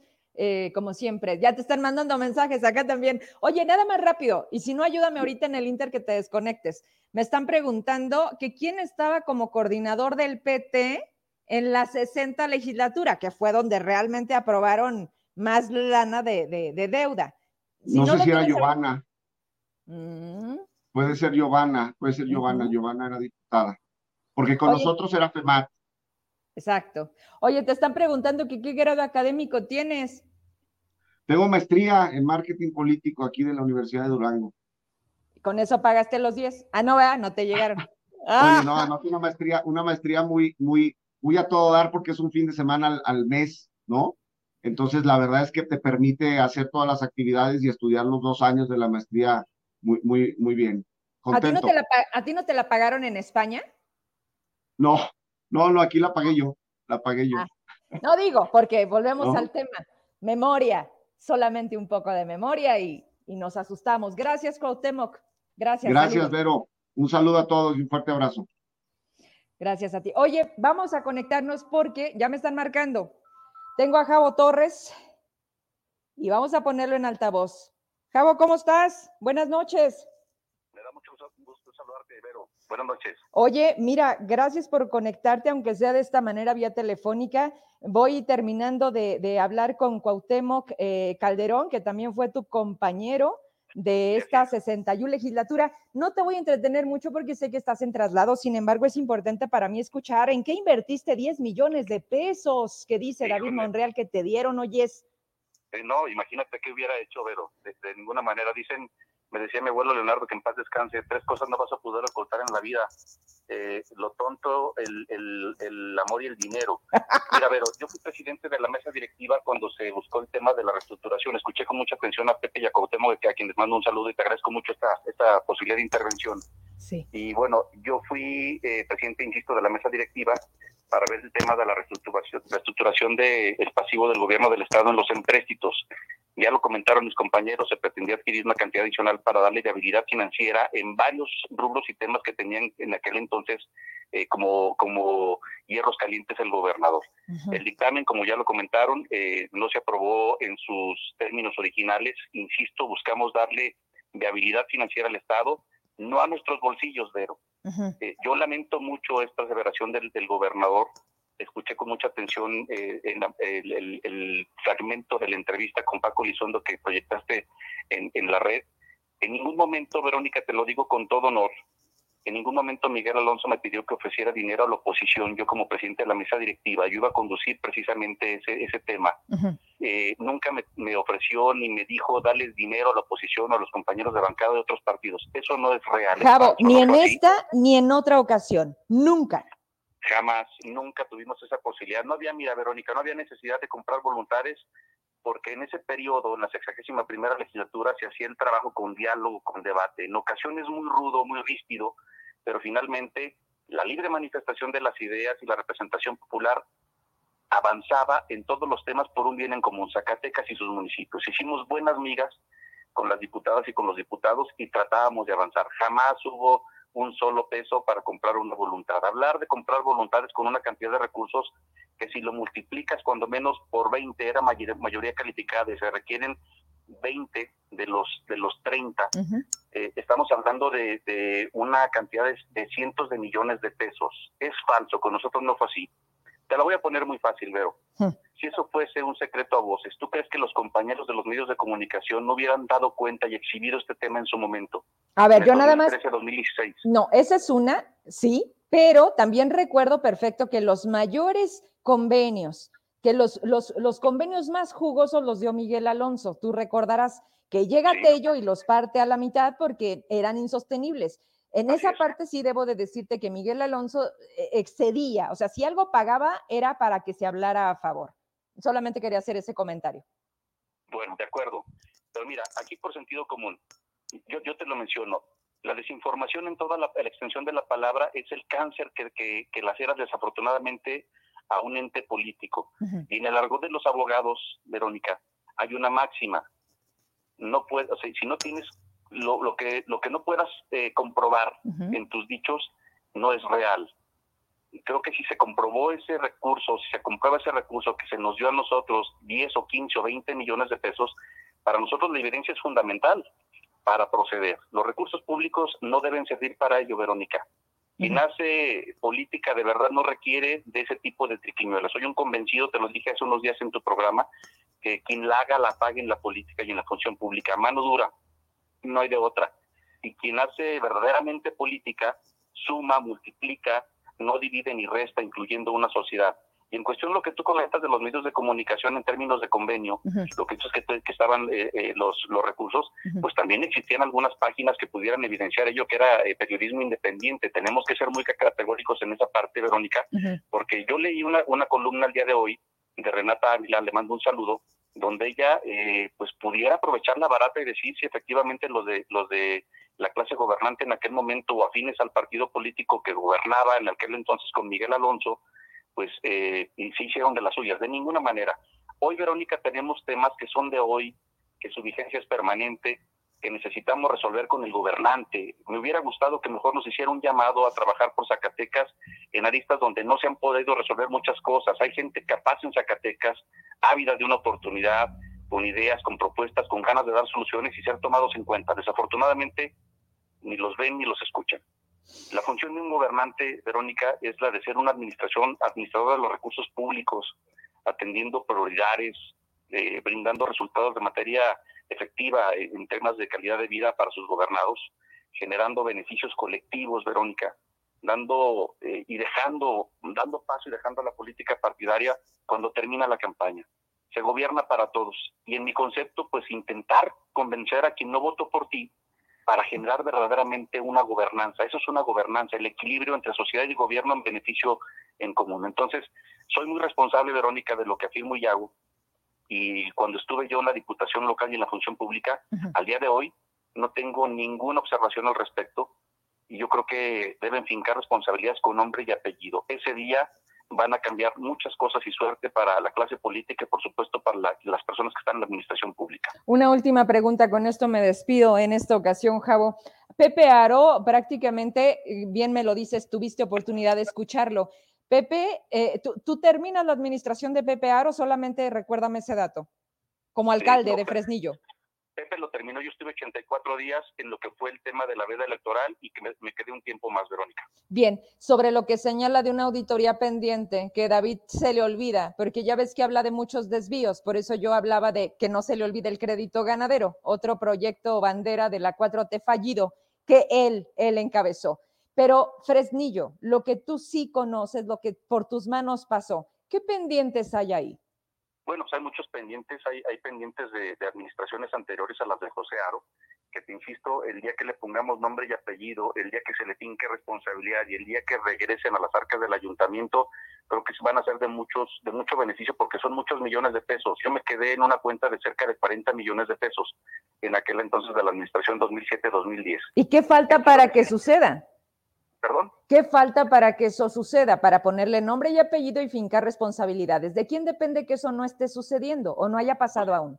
Tú sabes perfectamente que es un tema que tiene que ver con auditoría y es un tema que por supuesto debe irse por los causos legales de que deben de ser, no en una entrevista porque también quiero comentarlo, eh, ahorita como está la situación y el horno no está para bollos, pues a lo mejor nosotros somos los 30, porque también se menciona la legislatura, no dijeron 10 o 15 o 20 los diputados, pues imagínate, nosotros somos vulnerables para el tema que está ahorita sucediendo en Zacatecas, de que nos pueda, nos pueda hacer, algo alguien, porque dicen, pues estos partes tienen lana. De ninguna manera, Verónica, creo que los que estuvimos en esa legislatura el día de hoy no he visto a alguien que tenga una observación en lo más mínimo, en lo más mínimo por un solo peso centavo, por un tema de desvío de recurso público. Te agradezco mucho la comunicación, que llegues con bien y ya nos veremos pronto. Gracias, Verónica. Gracias por la atención. Un abrazo fuerte. A ti, bye. Vamos terminando, nos vamos a conectar de nuevo. Déjenme cierro la llamada para seguir acá, porque estoy viendo sus mensajes, me están llegando también mensajes por acá. Vero, pregúntales, Vero, recuérdales, Vero. Lupita Medina, ¿ya está conectada? Déjame, le comento porque ya sigue y luego va Cliserio del Real y cierro con Claudia Naya, que hay una particularidad porque ella, ella no estuvo en esa votación, sin embargo trae muy claro cosas que debemos de decirles porque no se les olvide, pues que ella es senadora, ¿verdad? Ahorita, Lupita Medina, déjenme le digo que ya se conecte. Lupita, ya vas, conéctate, porfitas. Ay, joles. Hay muchas cosas, hay muchas cosas que, se movieron, que, se destaparon, que, obviamente van a traer consigo, eh, como dice bebé, ah, pues yo nada más te recuerdo que hay, como dicen, ah, que, pases a pagar, que dicen que, Fresnillo, sí, pues Fresnillo ha sido la casa de todos los Monreal. Y, y, David no, no, no ha sido la excepción y pues las cosas también ahí se quedaron como una deuda pendiente, ¿no? Y, y sí, definitivamente el, día que le pongamos y que haya consecuencias, porque no solo, a ver, para muestra un botón, y el alcalde, el exalcalde de Guadalupe, ¿hace cuántos días era, bueno, la euforia e incluso internacional? ¿Hace 15 de más? Más o menos, ¿no? Bastó con que Enrique Laviada subiera a tribuna, dijera de qué funcionario de primer nivel se trataba, para que, ¡pum!, pero luego, ¿qué está haciendo la fiscalía? Ya giró la, ¿cómo se llama? Famosa ficha roja de la Interpol. Digo, porque si algo nos ha quedado claro es que aquí no está ni tampoco se ha presentado, como dijo en esta carta, que dice que es una conspiración. Así lo decía, ¿eh? Así lo dijo él. ¿Tú me avisas cuando ya esté Lupita Medina? Y si no nos vamos con Cliserio, ¿tampoco está Cliserio conectado? Clisario, sí, ah, pues vámonos con el tiempo. A ver, déjame. Vámonos con Clisario del Real. ¿O? ¿Mandé? Ah, bueno. Vámonos entonces con Lupita Clisario, aguántame poquitito, pero ahí síguele, ¿eh? Ok. Lupita, ¿cómo estás? Buenas noches, vamos contigo. adelanté. Perdóname, vecinito. ¿Cómo están? Buenas noches. ¿Qué estabas haciendo? ¿La cena acaso? Ya nomás. ¿Cómo estás? Casi, casi. Tú sabes que nos pintamos solas, amiga. No, no paras. Oye, me encantó platicar hoy contigo. Mira, mira qué motivo le decía Pepe Aro y a todos los anteriores. La verdad es que si algo valoro es que sí nos conocemos por el cargo que tenemos. Te hablo yo desde los medios de comunicación, que estaba, sigo estando, y ustedes como funcionarios, ¿no? Que en ese momento eran diputados. Pero lo mejor que me ha quedado es que después de esos cargos hay buenas amistades, hay, hay buenos aliados y nos entendemos con mucho respeto e incluso cuando no opinamos igual. Lupita Medina, Acción Nacional, diputada que votó en contra de ese adeudo. ¿Por qué, Lupita? Cuéntanos. Bueno, primero, qué gusto saludarte, Vero, y reiterarte, como siempre, mi amistad. Esta carrera política y el estar en espacios públicos nos ha permitido construir esta hermosísima amistad. Saludos a, Cliserio, saludos a mis compañeros que ya me antecedieron aquí en la entrevista y bueno, ahorita pues entrando de lleno, efectivamente, como bien lo comentas, soy, fui de las únicas diputadas que voté en contra ese terrible empréstito tan dañino para la economía de los zacatecanos. Una mujer convencida de haberlo hecho con argumentos que pues, puse infinidad de veces en la tribuna de la legislatura del estado de Zacatecas y que me, me sigo sintiendo tan satisfecha y tan orgullosa de haber votado ese empréstito en contra. Hoy por hoy, la verdad, yo te puedo decir que no me ocupa tanto el que se diga que si los diputados, mis compañeros diputados recibieron o no 10 o 15 millones de pesos, ese tema para mí no está a discusión. Para mí el tema que está a discusión es un empréstito que se votó, que si bien era legal, si era un empréstito inmoral. ¿Por qué? Porque no había necesidad de adquirir deuda pública para un déficit educativo que se argumentó en su momento que al final de cuentas seguimos con los mismos problemas de déficit educativo y que son ahora sí que barriles sin fondo y que nunca vamos a ver resueltos y que esto sigue siendo una bola de nieve, una bola de nieve y que, ¿por qué no decirlo? Era el último año del gobierno de Miguel Alonso y pues se prestó también a muchísimas dudas en dónde paró ese dinero del empréstito, si era una especie del año de Hidalgo, quiénes se iban a servir de ese dinero público, pero que al final de cuentas, uno de los argumentos que yo daba, Vero, con toda seriedad, es que tú no puedes adquirir, adquirir una deuda de, con un ingreso que no tienes. O sea, no da, ni en la casa haces eso. Definitivamente no dan los números. Entonces, este fue un tema que para nada le iba a beneficiar al Estado de Zacatecas, una deuda a 30 años, que pues bueno, todavía en todo caso el que tenga más o menos el interés de responder por una deuda, pues que adquiera una deuda a corto plazo, ¿no? Pero bueno, así fue. En aquel entonces, efectivamente, yo voté con total y plena convicción en contra de este endeudamiento que tanto sigue haciendo daño a los zacatecanos, Vero.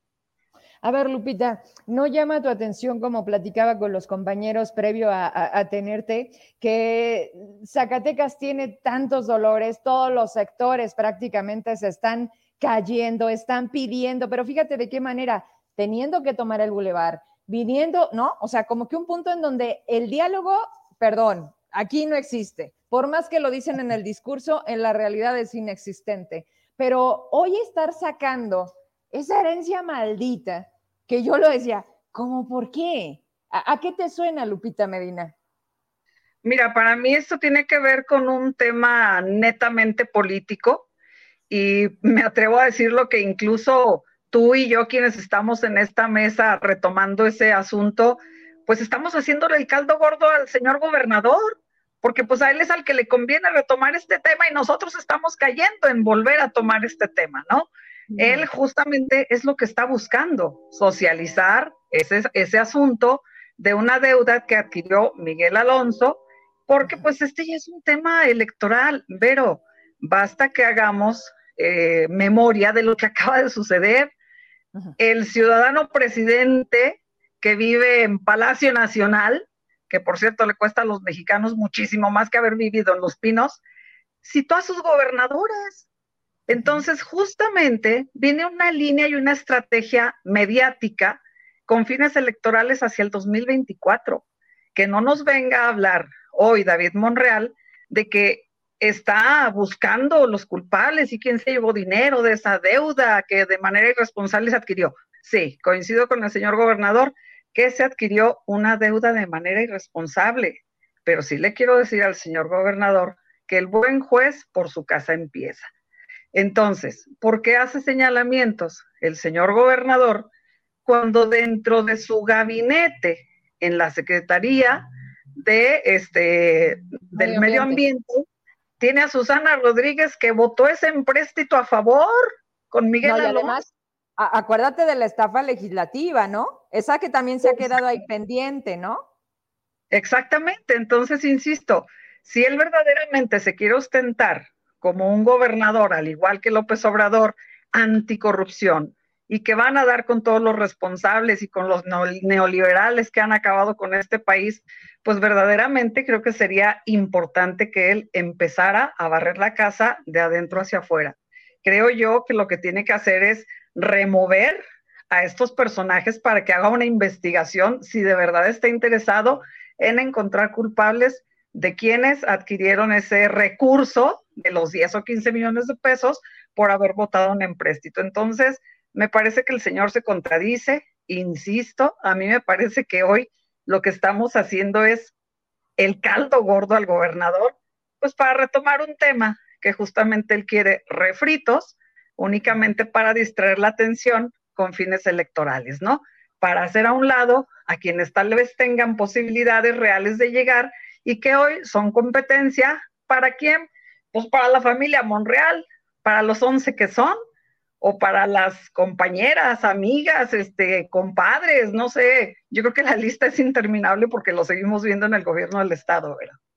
Oye, Lupita, esta parte de hacerles el, caldo gordo, mira, estoy de acuerdo. O sea, eh, eh, eh, alguien le dijo, Gober, suelte esto para que lo retomen. Sí, nada más que, y vuelvo a lo mismo, el señalamiento no es menor. Y lo que acaban de decir todos los compañeros anteriores, entonces se trata de eso, de denostar, de, de, de que digas, oye, tú, ah, sí, pero pues demuéstramelo, ¿no? O sea, creo que también debemos de llegar a un punto en el que pongamos las cosas en su lugar y que también haya consecuencias, porque entonces imagínate, nada más por ser el gobernador tiene el derecho de, de, de pues, ahora sí, que de, de, mentir.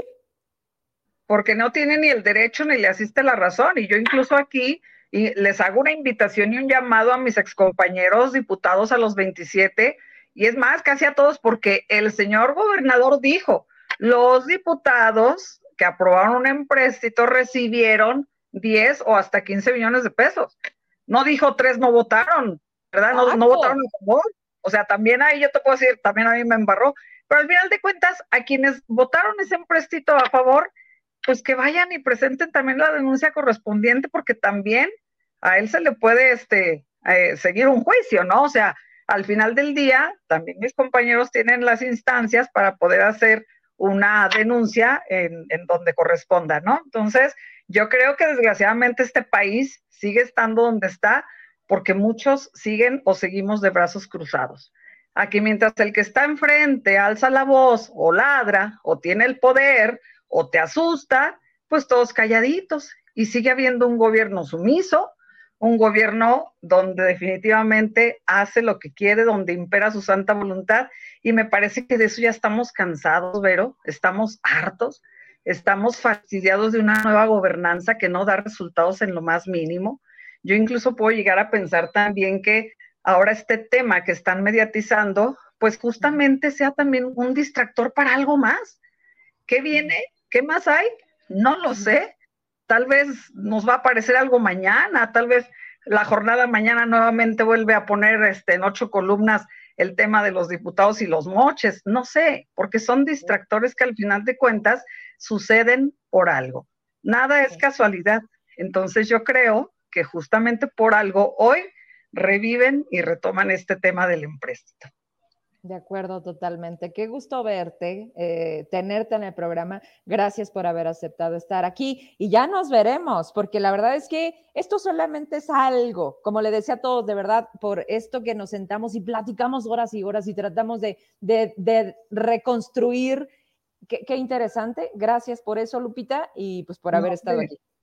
No, hombre, Berito, gracias a ti de verdad. Sabes todo mi cariño y mi aprecio a mis compañeros exdiputados igual un abrazo cálido para todos y pues bueno, yo creo que para seguir caminando y construyendo un mejor Zacatecas, para seguir en esta brega de eternidad tan hermosa que es la política, que es una vocación, pues hay que actuar bien, porque al que ahora bien, bien le vaya, el que no, pues ahí están las acusaciones, ¿no? Entonces hay que tener cuidado y ojo con eso, Vero. Te mando un beso como siempre. Gracias. Ese dicho me, me, me quedo como a medias, porque dicen que el que obra bien le va bien. Híjoles, yo, yo a veces pienso que hay que portarnos mal, Lupita, porque no, veo claro. No, es que sabes qué, pórtate bien. Es que para muchos, muchos te dicen, oye, es que no eres listo si no haces dinero. No, o sea, ¿a costa de qué? ¿Sobre qué medios? Entonces, mira, es mejor dormir felices y tranquilos, ser felices en esta vida, vivir bien, trabajar y hacer lo que nos toca, ¿no? Un beso, Vero. Buenas noches. Adiós, Lupita. Oigan, me está llegando, me está llegando esto. Detienen fuerzas de seguridad a cuatro hombres probablemente implicados en el homicidio de un policía estatal, porque ayer antes de despedirme íbamos en el número 15, ya vamos en el 17. Ayer mataron a otros dos elementos de seguridad. Estaban afuera de Villas de Guadalupe en su patrulla haciendo esta parte de, de los rondines, vaya, ¿no? Y eh, desde otra camioneta les disparan y pierden, bueno, no pierden, prácticamente les arrebatan la vida. Dice, la detención derivó de los trabajos de gabinete de inteligencia, es un eh, boletín que están mandando en este momento, chéquelo, ahorita lo está subiendo mi equipo de redes a la página, bueno, ahorita no lo cheque porque estamos en el programa, ya me lo terminó. Vámonos con Cliserio del Real. Este, también es diputado de la 61 legislatura, ¿cómo estás?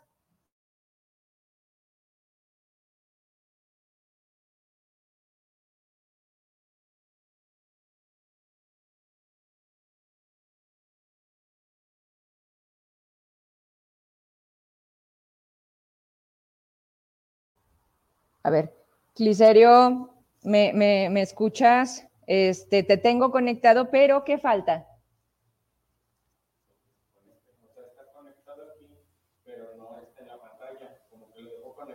Ah, ok, ok, ok. Déjame, le escribimos al buen Cliserio, porque lo veo por acá. Amigo, conéctate, ya, ya, ya sigues, vente para acá, te veo ahí, pero no estás, entonces ya prende tu camarita y vamos a entrar para ir cerrando el programa. A ver, ¿listo? Ya está. Abros entonces. No, está batallando. Déjame ver si ya está lista Claudia, porque con Claudia también está en carretera y la vamos a tener vía telefónica. Me dice si estás lista para hacerte la llamada, porque Cliserio no se puede conectar, entonces necesito avanzarle. ¿Tú estás lista?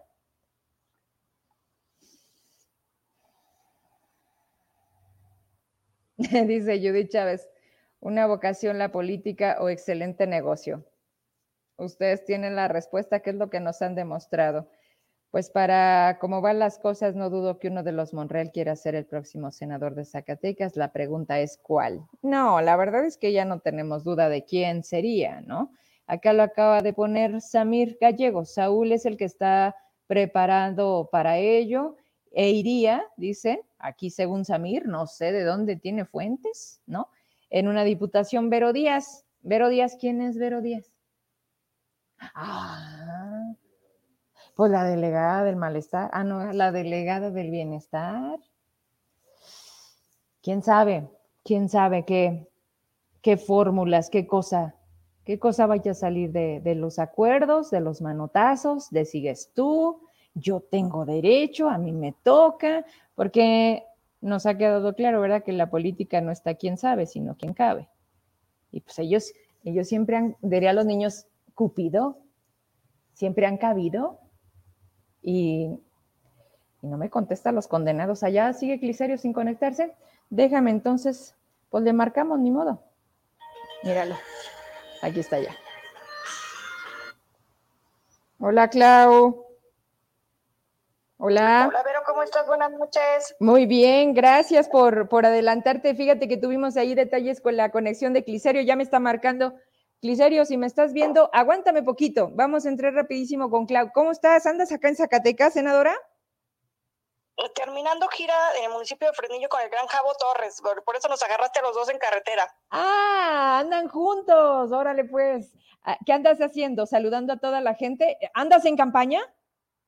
No, andábamos acompañando al buen amigo Javo Torres y sobre todo a la gente de las comunidades de Fresnillo, pues en el día de, de la Santa Cruz. Entonces anduvimos por allá en Reliquia y demás. La verdad que, que siempre emotivo ver a la gente y sobre todo platicar con ellos de los problemas reales de Zacatecas, Vero. Híjole, problemas tantos, eh, senadora, te seguimos viendo en tribuna en este en esta interacción que haces a través de tus redes, que prácticamente llega un momento donde dices, órale, Pregúntenme, ¿qué hacemos? Eso, eso se vuelve un buen ejercicio ciudadano. Oye, Clau, el tema, el tema por el que te busco.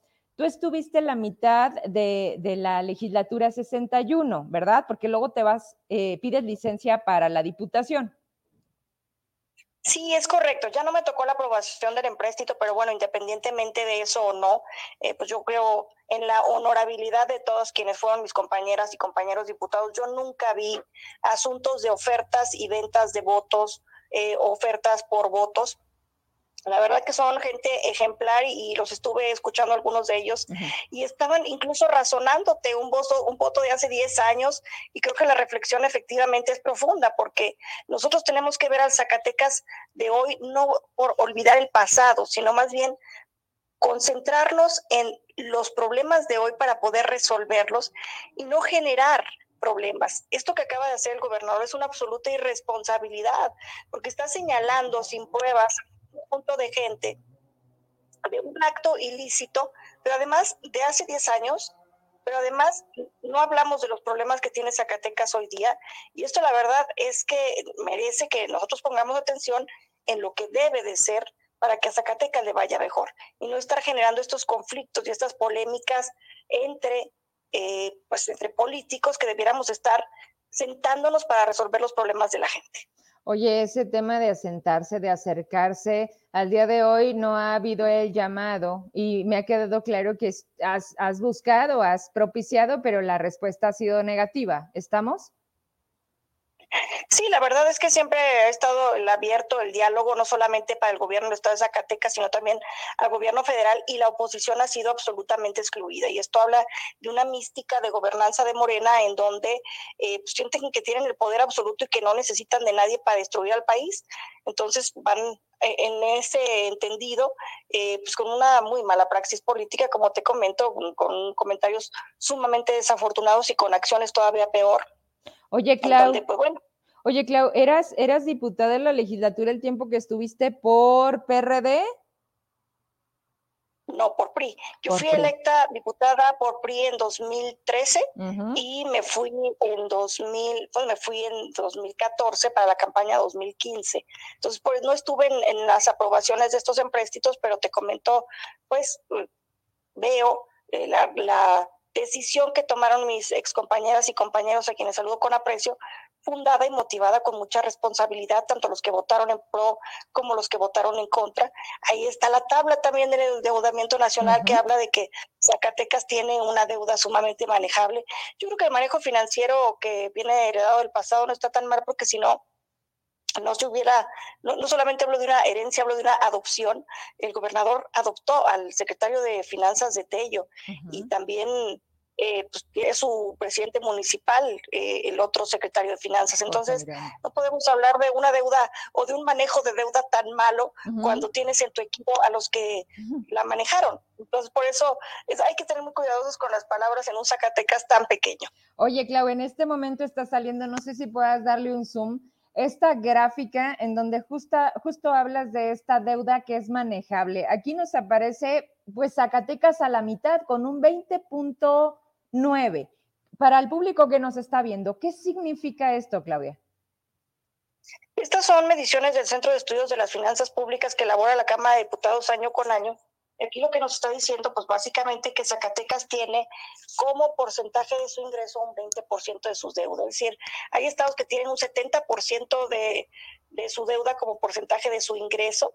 Zacatecas está por debajo de la media, es decir, eh, el gobernador está creando un incendio donde no lo hay. La deuda de, de Zacatecas es manejable, que ahí está la tabla nacional y la semaforización en verde, es decir, es una deuda bien calificada, controlada.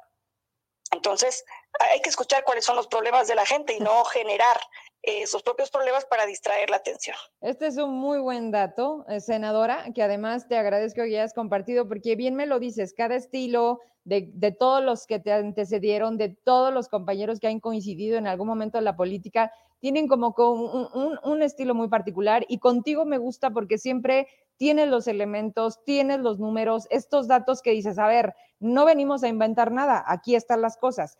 De lo que sé que estás enterada, aunque no hayas terminado ese trienio de la legislatura, es que sí se contrató a la empresa que tenía la mayor tasa de interés. Se llamaba Interacciones. Y sabes que me puse a buscar, eh, Claudia, de quiénes Interacciones, que hoy es el dueño de Banorte, y que luego dices, a ver, entonces este rollo venía por una indicación de Enrique Peña Nieto en un compromiso de campaña yo, yo lo estoy diciendo desde, un, desde una línea que voy siguiendo. Se llama Carlos Hank.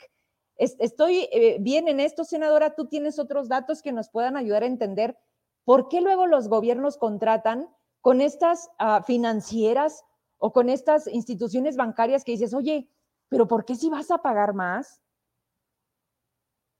Sí, efectivamente, esto tiene que ver mucho con la pericia de los secretarios de finanzas, porque finalmente el Congreso tiene la posibilidad de aprobar hasta la autorización de la deuda, pero ya el manejo de la finanza está en otro poder. Entonces, en este sentido, yo más bien veo que la aprobación del uso, el destino de la deuda, es lo que metió en problemas a Zacatecas, no es propiamente la autorización, como tú lo estás viendo en la tabla, muchos estados tienen deuda. El problema que tuvo Zacatecas a partir de esta deuda es que se utilizó para el pago de nómina.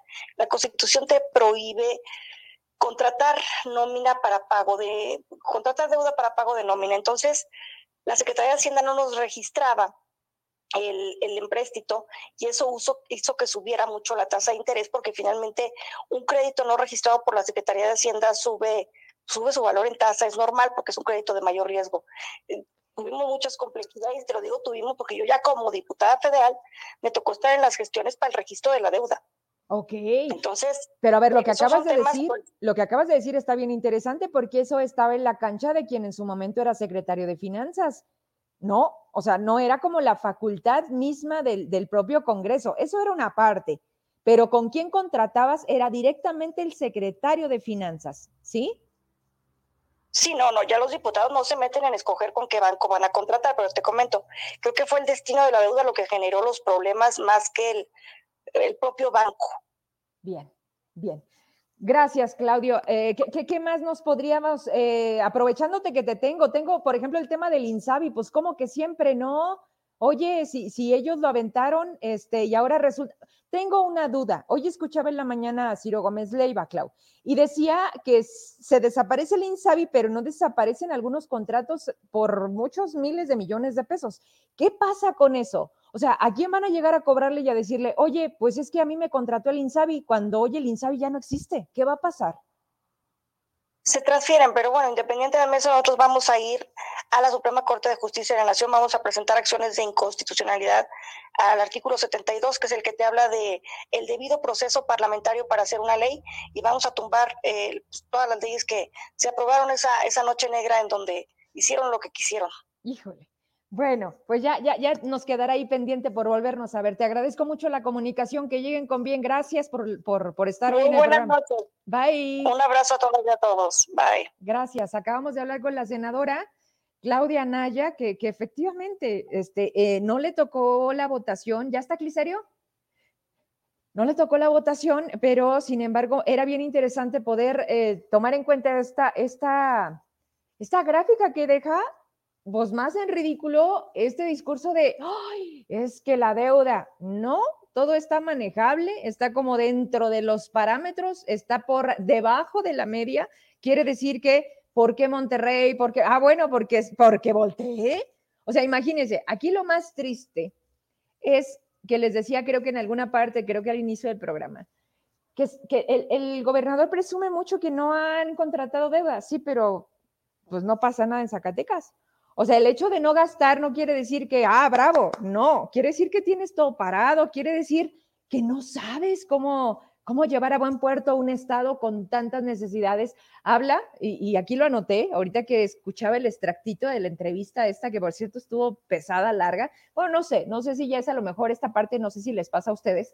Eh, se vuelve como uh, muy tedioso para mí escuchar a un presidente Andrés Manuel, escuchar a David Monreal. O sea, es, de esas que dices, ajá, y luego, ¿o qué hay? Y, lo peor es que cuando vas eh, eh, escuchando lo que dicen, dices, hijo, eso, pues mentiras, ¿no? O sea, mentiras porque dice, Zacatecas es un destino de inversión, sobre todo para Asia. Les interesa mucho eh, invertir en Zacatecas. Es un estado con finanzas que vamos muy bien, sin deuda, y ya, o sea, agarré ese pedacito y, pues yo cerraba con esta parte, ¿no? Pues sí, y los subejercicios, apa, ¿no? Ya tengo a Cliserio para ir cerrando el programa. Amigo, ¿cómo estás? Buenas noches, Cliserio. Hola, buenas noches, Vero. Perdón, una disculpa que veníamos en carretera y de repente ya perdí la conexión con ustedes. No te preocupes, vamos a intentarlo hasta donde nos dé, porque ahora sí que agarré varios en camino, pero les agradezco que, que, que estén aquí. Va, vamos cerrando el programa contigo. Cliserio, este, pues ya sabes el motivo que nos reunió, ¿no? A varios compañeros tuyos. Este, de esta 61 legislatura, te tocó estar ahí, votaste a favor eras un diputado priista, ¿verdad? Cierto, pero pues primero que nada un saludo para ti, todo tu auditorio. Digo, la verdad que yo cuando vi que tenía la, noticia dije, bueno, pues no sé, a lo mejor me lo mandaron con él y se fue al, al este al fondo ganadero, ¿verdad? Ah, espérate, espérate. O sea, los 10 millones de pesos te los mandaron con Davis y Davis no te los entregó? Sí, no me los entregó, yo creo que se quedaron ahí en el en el, en el programa, ¿verdad? Ándale. Oye, no, no, no le ayudes. Mira, creo que es una, es una irresponsabilidad muy grande el tema de hablar cosas que no puedes probar y que lo haces para desviar la atención. Ahorita mismo, y ya no voy a entrar en tanto detalle, creo que los compañeros, y aprovecho para saludar a Lupita, que teníamos muchas diferencias, igual con Cuauhtémoc, igual con FEMAT, igual con varios compañeros, pero siempre respetábamos este, la, la, las diferentes posturas, por un lado, y los diferentes argumentos, ¿no? Con, con Lupita, que yo decía que era mi vecinita porque estábamos juntos, con Claudia Naya, con, con varios compañeros que aprendí mucho de todos y de todas, la verdad. Eh, fue un análisis larguísimo, ya lo explicaron, y un tema de congruencia eh, en ese momento que teníamos que atender y que resolver. No nos fuimos ni nos salimos de la legislatura yo recuerdo que se hicieron varios ejercicios de diferentes características, consultamos con, con personas que nos apoyaban en, en, lo individual como diputados, así como personas que, que tenían números, como el contador Huizar, como el mismo Fernando Soto y algunos otros compañeros que, que nos apoyaron para, para analizar completamente el tema y, y, bueno, ya lo explicaron, era un tema para resolver una situación que ya estaba eh, este, en, en, ese momento y que se debía atender, ¿no? El tema de ciudad administrativa y, y, creo que bien o mal se quitaron muchísimas rentas y había análisis ahí importantes de lo que se manejaban de rentas en los diferentes edificios y de quiénes eran y demás, ¿no? Uh -huh. Muchos incluso me tocó este eh, analizar de quiénes eran incluso algunos, algunos espacios.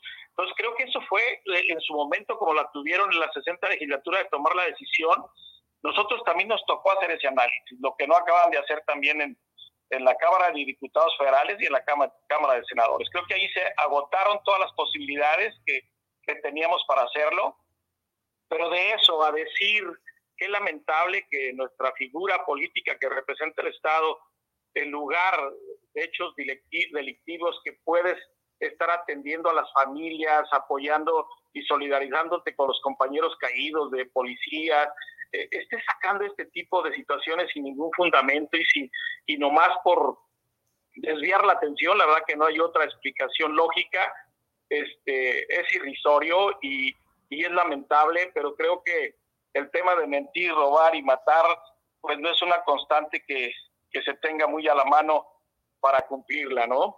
No, lo más increíble aquí es que todo es respaldado por la impunidad, ¿estás de acuerdo? O sea, estamos cayendo en una normalidad en donde la gente, fíjate, por ejemplo, te lo digo, seguramente ayer viste esta otra investigación que hace alguien que, que también este, ya trae atravesadísimo el presidente de México, que es Loret de Mola, en donde pues también su hijo Andy le ha sabido a los negocios y sus cuates, ¿no? O sea, todo, todo el discurso se les topa en la cara cuando lo último que ha sido es eh, el, tema del gobierno rico con el país pobre. Pero me, di cuenta de algo, no sé si tú lo notaste, no sé si tuviste el tiempo, porque además a esto hay que darle tiempo, es parte de mi trabajo, pero no causó tanto revuelo, mira, donde lo notas es en Twitter, y, no fue como, ya sabes, estos escándalos de cómo. Entonces eso preocupa, Cliserio, porque entonces, ¿qué quiere decir? Que una ciudadanía empieza a acostumbrarse a que esto ya es así y que como bien decían, no, no somos iguales, no, pero son los mismos haciendo esto o más, pero ya con un permiso que además es impuesto desde una mañanera todos los días, que te dice que quien no está de su lado está en su contra. Fíjate nada más el, el discurso, Cliserio. Sí, la verdad que creo que en tiempos complicados es cuando deberíamos de visualizar un tema de, de unidad de esfuerzos, de unir esfuerzos. Creo que todos los compañeros, por lo menos de la legislatura, te digo, yo aprendí de ellos y como he aprendido y en el tiempo que estuve en el servicio con esa apertura para, para reconocer el trabajo de mucha gente, creo que ahora reconozco que ha tenido la, la, la forma y quizá lo hagan con esa intención de dividir el país como lo han tenido desde el 18 para acá si de por sí ya teníamos marcadas clases sociales, hoy tenemos clases políticas, tenemos clases eh, sociales, tenemos familias divididas. Entonces tenemos un país dividido y lo más triste es lo que acabas de mencionar, o sea, podemos decir todas las mentiras del mundo y no pasa nada. Eso está terrible. Eh, sobre todo eh, en un país donde se destruyen instituciones, donde tienes broncas todos los días, donde salen los campesinos, donde salen los maestros, donde eh, prácticamente tenemos pérdidas de, vidas en diferentes familias, donde la gente que está enfrentando la violencia no la está enfrentando, no, no les hacen caso, no los apoyan.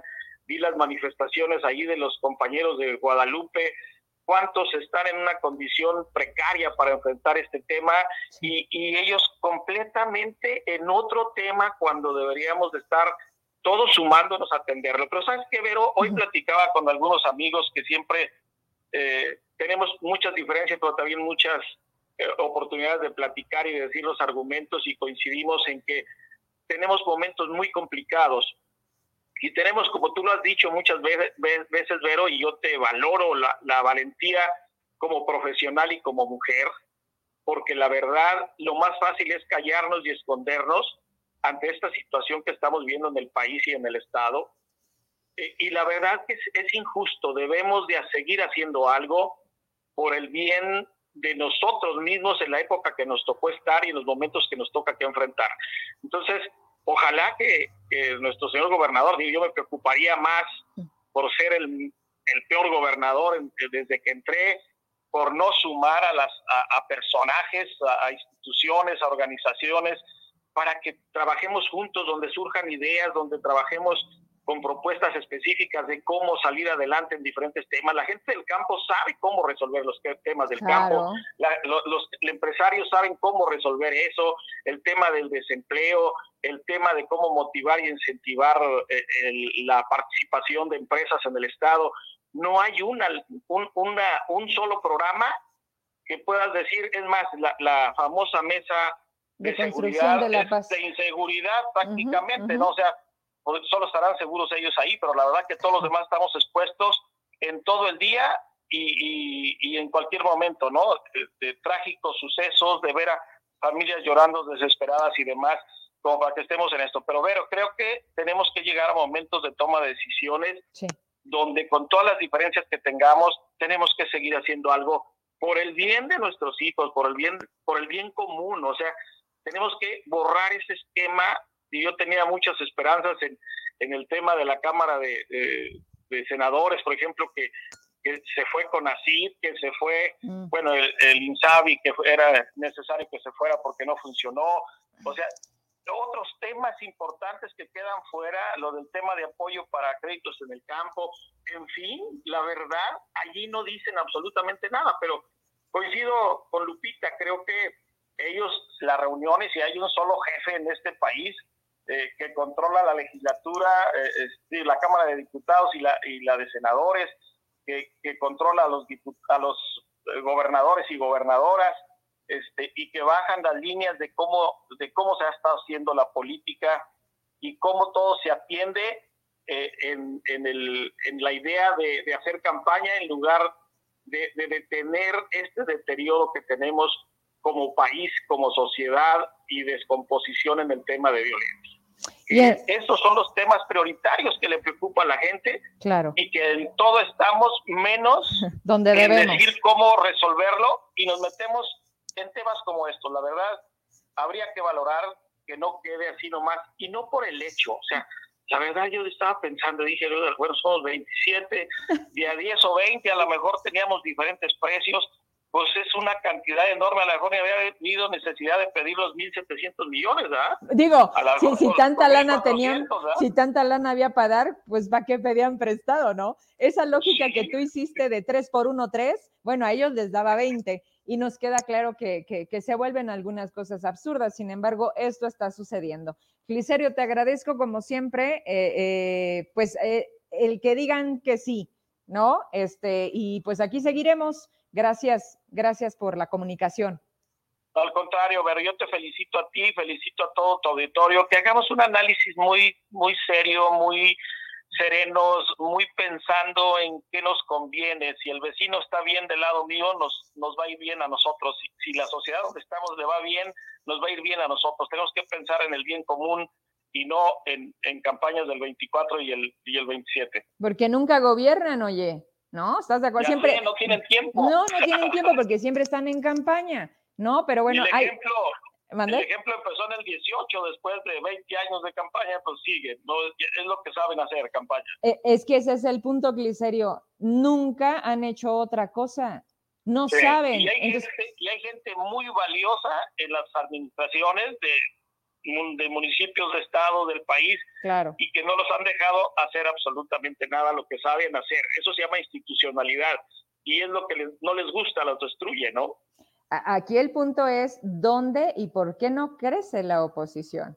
O sea, ¿por qué, ¿por qué si el, estás de acuerdo que si la molestia, si, si el reconocer que nos equivocamos para quien votó y hoy dice, oye, no, al contrario, este está peor, ¿no? Este, obviamente a ellos les conviene tener su mismo discurso de, de, corrupción y de que ya, ya, ya, ya México está como Dinamarca y podríamos seguir con más estupideces de ellos. Tenemos, tenemos un problema muy grande es reconocer cuando nos equivocamos.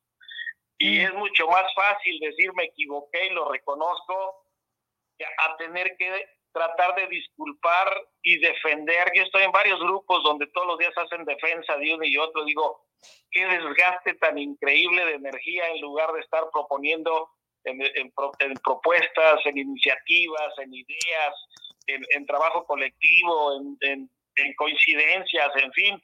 No, la división les ayuda y les sirve. Pues mal, mal, porque entonces vamos a seguir comiendo lo mismo. Pues gracias, gracias, Cliserio. Te mando un abrazo. Nos vemos pronto.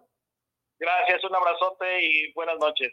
Bye. Oigan, vamos terminando. Gracias a todos por la comunicación, quien fue vía telefónica, quien pudimos ver, porque además cambia mucho, ¿no? Digo, se vuelve un poquito cansado el hecho de tener acá el teléfono, pero, pero al final lo logramos, 9 con 42 minutos. Yo creo que mm, quedó, mm, digamos, de cada uno esta respuesta, al menos de siete, siete de, de, de, varios que, que votaron en ese momento, que tenían el cargo, pues hoy dicen que no recibieron ni 10, ni, ni 15, ni nada, ¿no? Y que tampoco era como, como la dinámica que también sabemos que no solo se habla en, esa administración, sino en todas. Bueno, pues usted saque el análisis, la reflexión que le haya servido, si no los conocía, ¿no? Porque algunos van a decir, ¿a poco? ¿Y ese quién era? Ese es otro gran error, ¿no? Que llegan, que son, que son y que ni siquiera sabemos quiénes son. Y otros que definitivamente siguen defendiendo lo indefendible, que se tapan los ojos y que siguen pensando que su vida hoy es mejor. Pero bueno, cada quien, ¿verdad? Descanse, buenas noches. Mañana jueves, ¿verdad tú? Ya estaremos aquí de nuevo en esta cita, 8 de la noche. Aquí nos saludamos. Descanse.